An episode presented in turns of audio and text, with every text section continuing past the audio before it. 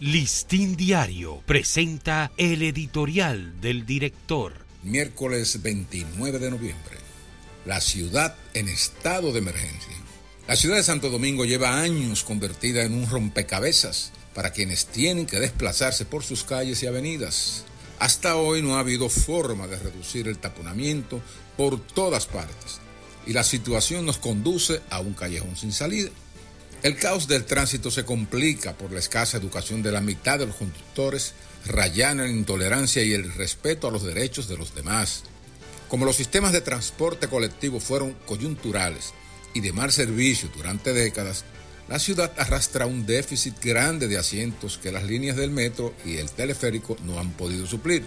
Eso empujó a la clase media a ingeniárselas para adquirir vehículos particulares para darse su propio transporte y las vías se congestionaron. A esa larga precariedad de espacio para circular se agrega el desplome de un tramo del paso a desnivel en el mismo centro de la ciudad, provocando 10 días de tapones a todas horas.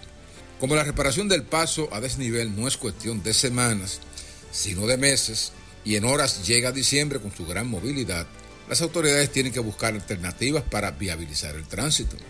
Los técnicos del gobierno deben diseñar rápidamente medidas provisionales para capear este suplicio colectivo que despilfarra combustibles, tiempo y salud.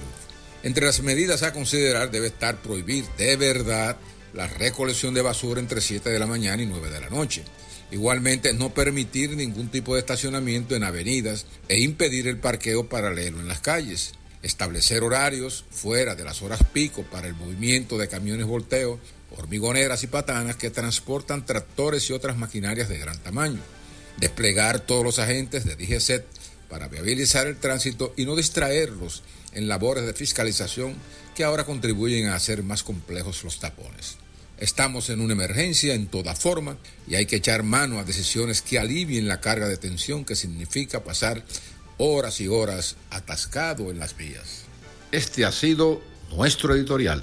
Listín Diario presentó el editorial del director.